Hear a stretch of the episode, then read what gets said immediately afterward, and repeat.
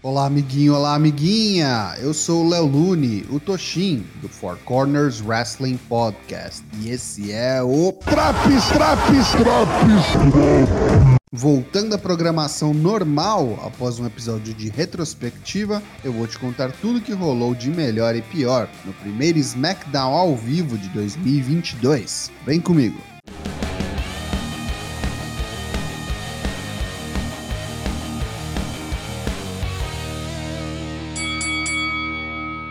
O show começa com o retorno do Universal Champion Roman Reigns, após ter ficado de fora do Day One devido à infecção por Covid-19. Roman diz que nunca mais em sua vida quer ver Brock Lesnar e Paul Heyman. Que pena, lá vem o novo WWE Champion. Brock se apresenta imitando Paul Heyman e desafia Roman para uma Title vs Title, Champion vs Champion match. Reigns diz que não negocia com quem se envolve com lixo como Paul Heyman Após Paul quase chorar em ringue e Brock falar para ele que calha a boca, Roman pega Lesnar desprevenido com um Superman Punch e vaza do ringue. Sami Zayn encontra Johnny Knoxville nos bastidores e diz que ele não é qualificado para estar na Royal Rumble, pois aquilo não tem nada a ver com Jackass. Johnny discorda e antes que eles entrem em uma discussão maior, toca a música de Sami para o primeiro combate da noite. Luta 1: Sami Zayn versus Rick Boogs. Nenhuma reinvenção da roda, mas uma boa oportunidade para demonstrar as habilidades e especialmente a força física de Bugs, que faz de Zen praticamente uma daquelas dançarinas acrobáticas de forró. Rick vence com o maior finisher de todo o Babyface, especialmente dos que não tem finisher, o rolamento. Após a luta, Johnny Knoxville chega no sapatinho por trás de Sammy e o joga para fora do ringue. Knoxville é então anunciado oficialmente como participante da Royal Rumble Match. Charlotte Flair vem ao ringue e diz que a Royal Rumble muda vidas. Ela então chama um vídeo package que anuncia as primeiras 20 participantes do combate. São elas: Rhea Ripley, Nikki A.S.H., The Bella Twins, Shotzi, Natalia, Michelle McCool, Dana Brooke, Carmela, Queen Zelina, Tamina, Kelly Kelly, Alia, Summer Rae, Naomi, Shayna Baszler, Lita e, para surpresa de muitos, a atual Impact Knockouts Champion, Mickey James. Charlotte Flair diz que também estará na Royal Rumble e escolherá a sua desafiante na WrestleMania. A campeã é interrompida por Naomi, que a desafia por uma luta pelo título ali e agora. Assim, do nada mesmo. Flair questiona o que ela tem feito ultimamente para merecer uma title match. Naomi dá um tapão na cara da loura e claro que isso vira uma luta.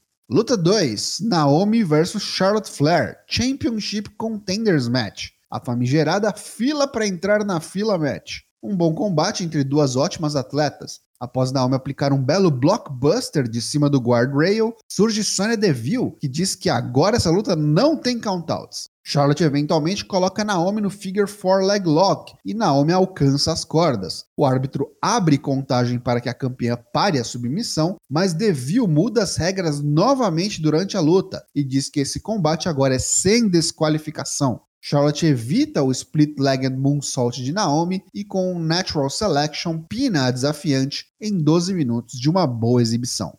Adam Pearce e Sonya Deville conversam nos bastidores e Pearce diz que ficou horas no telefone com a administração da WWE e foi determinado que Adam decidirá o desafiante pelo Universal Title de Roman Reigns no Royal Rumble. Porém, a decisão deve ser tomada até o fim deste show. No Happy Talk, Corbin diz que receberá Drew McIntyre, mas na verdade quem vem é Madcap Moss, fantasiado de escocês e com um colar cervical, fazendo pouco do ataque da dupla a Drew no Day One, que o colocou no departamento médico por tempo indeterminado. Após as já corriqueiras piadas insuportáveis, chegam os Viking Raiders. Luta 3: The Viking Raiders vs Happy Corbin e Madcap Moss. Quatro caras grandes numa curta luta. Eric, sendo o menor dos quatro, sofre o castigo nas mãos de Corbin e Moss. O hot tag para Ivar nunca acontece e Madcap Moss finaliza o combate em menos de 4 minutos com um forward neck breaker de nome Punchline. No vestiário, Sheamus anuncia sua entrada na Royal Rumble Match. Ele junta-se a Ray e Dominic Mysterio, os Street Profits, Austin Theory e Johnny Knoxville. Luta 4: The New Day vs The Usos pelos SmackDown Tag Team Titles em uma Street Fight. Como sempre, a química das duas duplas é muito boa e eles sempre entregam bons combates. O problema é a super utilização dessa field. Teve luta entre eles antes do pay-per-view, teve luta no pay-per-view e agora tem luta depois do pay-per-view. Não tem estipulação que faça o combate parecer algo novo, diferente. Dito isso, essa é a última chance da New Day capturar os títulos enquanto os Usos forem campeões. Durante o combate, Kofi tira debaixo do ringue um capacete e um peitoral de armadura de gladiador romano. Isso mesmo, não tenta entender, só aceita. Eles atacam com as peças metálicas e logo se desfazem delas. Kofi atinge um certeiro Trouble in Paradise, mas não consegue completar o pin, impedido por Jimmy. Rolam dois super kicks duplos em Kingston, que é colocado através de uma mesa com o 3D, finalizador lendário dos Dudleys, que encerra o combate a favor dos ainda campeões, os Usos. Corta para o camarim de Roman Reigns e alguém bate à sua porta. É seu próximo desafiante, Seth freaking Rollins, que não contém sua gargalhada característica. Fim de show. Pontos positivos deste SmackDown de 7 de janeiro de 2022. O envolvimento de Roman, Brock e Paul Heyman continua interessante. Eu espero que não fique repetitivo até WrestleMania, onde devem se enfrentar. O combate de Naomi e Charlotte foi bem legal, mesmo com o envolvimento de Sonya Deville. Apesar de vista a exaustão, a luta entre New Day e Usos foi bem boa. Agora tá na hora de novos desafiantes, né? Já os pontos negativos do programa. Madcap Moss e Happy Corbin. Toda semana que eles aparecerem, fatalmente estarão aqui nos pontos negativos. Uma luta feminina no show todo. Não é exclusividade da AEW essa reclamação. Onde é que estavam Sasha Banks, Shotzi, Shayna Baszler, Zaya Lee? Vai saber.